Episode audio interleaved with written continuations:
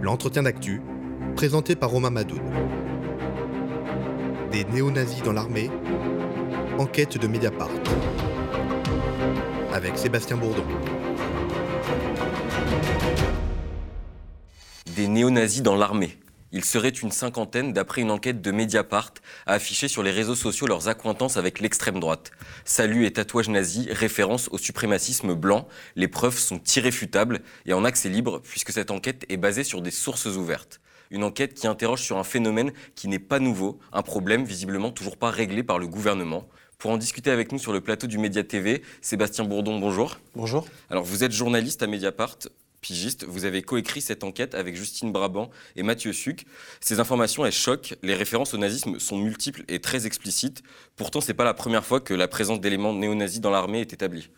Non, euh, alors c'est pas la première fois. Nous, on avait déjà travaillé sur le sujet, on avait déjà publié une première enquête euh, en juillet 2020, euh, au cours de laquelle on révélait une dizaine de cas à l'époque, qui étaient encore une fois, déjà des, militaires qui affichaient ouvertement sur les réseaux sociaux leur appartenance à l'idéologie euh, néo-nazie.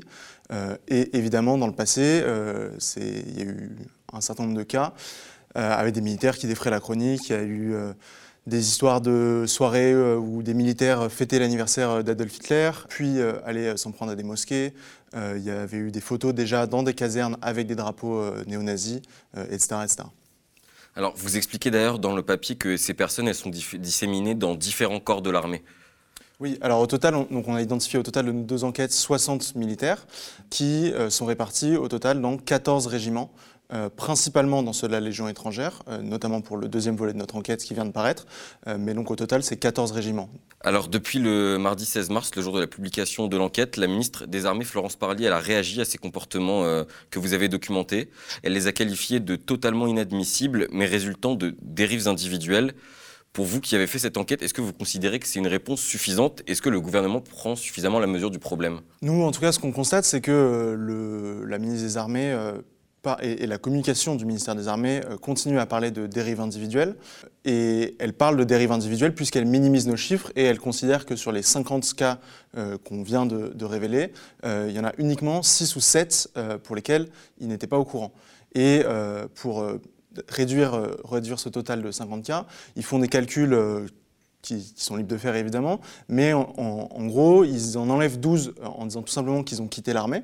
Euh, c'est pas faux, euh, mais euh, les, pour, la très grande majorité des, militaires qu'on a identifiés, les faits qu'on leur reproche et, le, fait qu'ils montrent, qui montraient leur appartenance à l'idéologie néo-nazie est concomitante avec la période de leur engagement au sein de, l'armée française. Ils en écartent également une vingtaine, une vingtaine de cas, en disant que à l'heure actuelle de leurs enquêtes, des, investigations qui mènent suite à nos révélations, eux n'ont pas pu établir des liens de ces militaires avec l'idéologie néo-nazis. Euh, ce qu'on fait remarquer, c'est que euh, en même temps qu'on a contacté euh, le ministère des Armées, on a également contacté tous les militaires mis en cause dans le cadre du principe du contradictoire. Et il y en a un, certain nombre d'entre eux, il y en a même beaucoup, qui ont évidemment essayé d'effacer leurs traces et qui ont donc soit supprimé leur compte sur les réseaux sociaux, soit à minima changé les paramètres de confidentialité, supprimé certaines photos. Euh, et enfin, le ministère écarte une douzaine d'autres cas euh, en disant qu'ils étaient déjà au courant euh, pour ces cas-là, mais que c'est des personnes qui ont pu intégrer la Légion étrangère puisqu'ils n'étaient pas impliqués dans des, crimes de sang et donc qu'il y a un, un, sort de droit à l'oubli en intégrant la Légion étrangère. encore une fois, il, ne détaille pas, on maintient juste que pour la très grande majorité des cas qu'on a identifiés, les faits datent de la période de leur engagement. Alors par exemple, vous, parlez de 12 euh, donc, militaires euh, dont le gouvernement dit que depuis ils sont partis de l'armée. Pour eux, il se passe rien, ils vous ont pas dit euh, ce qui comptait, s'il allait y avoir des sanctions quand même ou, alors, ils ont quitté l'armée, donc euh, je ne suis pas sûr que le ministère des Armées puisse. Euh, enfin, qu'ils ne dépendent plus du ministère des Armées de facto, donc je ne suis pas sûr qu'il y ait une vraie possibilité euh, de, les sanctionner. je sais que pour au moins un cas, ça a été révélé par la presse locale suite à la publication de notre enquête, il y a un militaire qui a été contacté par son ancienne hiérarchie en lui demandant d'effacer toute trace de son appartenance passée à l'armée.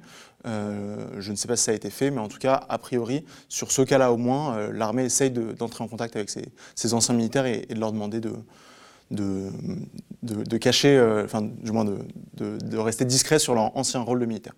Alors, ce qui choque aussi au-delà de ces images, c'est qu'elles sont en accès libre, c'est-à-dire que vous avez, enfin, c'est pas des sources qui vous envoient des documents quoi, vous les avez trouvés euh, tout seul en, faisant votre enquête.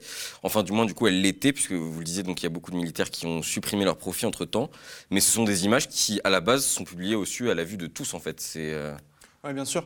Euh, pour la très très grande majorité des, images et des cas qu'on identifie, c'est en effet euh, des informations qui étaient en, source ouverte, euh, qui étaient publiées très simplement sur Facebook, Instagram principalement, sur des profils publics. donc il n'y a pas besoin d'être ami avec la personne, il n'y a pas besoin d'être abonné à la personne pour accéder à ces informations. Et c'était aussi parfois le cas sur des comptes relativement populaires, enfin du moins avec un, nombre d'abonnés relativement important. Euh, le fameux caporal Nikita euh, de la Légion étrangère, dont on parle beaucoup dans cette enquête et qui a publié plusieurs vidéos assez choquantes, notamment une vidéo prise en Guyane dans le cadre d'une opération de l'armée française sur laquelle on voit quatre jeunes enfants effectuer des saluts nazis. On se doute évidemment que quelqu'un leur a demandé euh, d'effectuer ces saluts nazis. Euh, cette vidéo, elle a été publiée sur Instagram donc par ce militaire et il comptait euh, à l'époque près de 1500 abonnés sur son compte Instagram. C'est pas la première fois que la présence de sympathisants néo-nazis dans l'armée est mise en évidence, on le disait en introduction. Vous parlez dans un autre article d'une affaire qui date de juin 2013 où deux chasseurs alpins posaient en effectuant une quenelle, marque de fabrique de l'humoriste antisémite Dieudonné, devant une synagogue. Alors à l'époque, des sanctions exemplaires avaient été promises ils s'en sortiront finalement avec 10 jours euh, d'arrêt. Alors en effet, c'est ce que le ministère des Armées nous, a, nous avait indiqué à, l'époque. Et je crois qu'ils avaient également euh, répondu qu'il n'était pas question de radiation et simplement qu'il était peu probable que le contrat de ces militaires euh, soit renouvelé. J'en sais pas plus sur leur cas précis. On a d'un côté des sanctions qui sont assez légères quand elles sont prononcées, et de l'autre des militaires qui affichent leur sympathie néo-nazie ouvertement.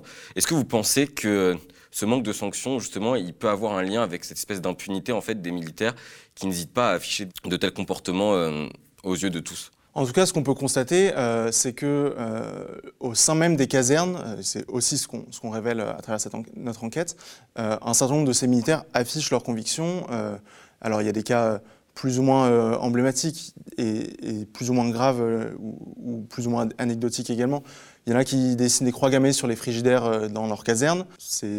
Chacun, se, fera son avis sur la question. Il y a également, euh, on a également euh, trouvé plusieurs photos de drapeaux affichés sur les murs des casernes, soit des drapeaux avec la croix celtique, qui est un symbole d'extrême droite très connu, notamment utilisé par des suprémacistes blancs. on a également trouvé des, drapeaux de la République de Salo affichés au, sein des, casernes et également des affiches qui renvoient à des événements euh, notamment un, rendez-vous de la mouvance néofasciste italienne. Et ça, dans ces cas-là, les hiérarchies, elles sont au courant ou...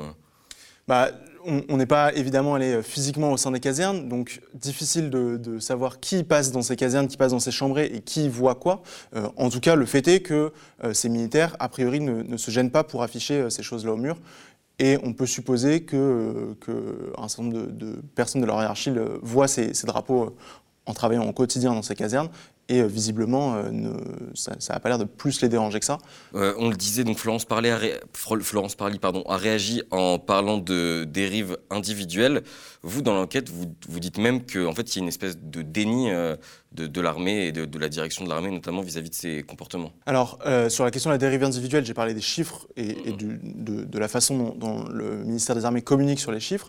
L'autre enjeu sur, lequel nous, enfin, dont, on parle dans notre enquête et, et l'autre raison pour laquelle on considère qu'il ne s'agit pas uniquement de dérives individuelles et qu'il y, a bien, nous, on titre sur une filière, euh, c'est pas un terme canodin, euh, on titre là-dessus, notamment par rapport au fait que euh, beaucoup de ces militaires, la, grande majorité, à peu près 45 sur 60, se connaissent les uns les autres, au moins virtuellement, se suivent sur les réseaux sociaux, et à la fois au sein même, quand, ils sont membres d'un même régiment, ça, ça peut paraître logique, ils se côtoient au quotidien, mais également d'un régiment à l'autre.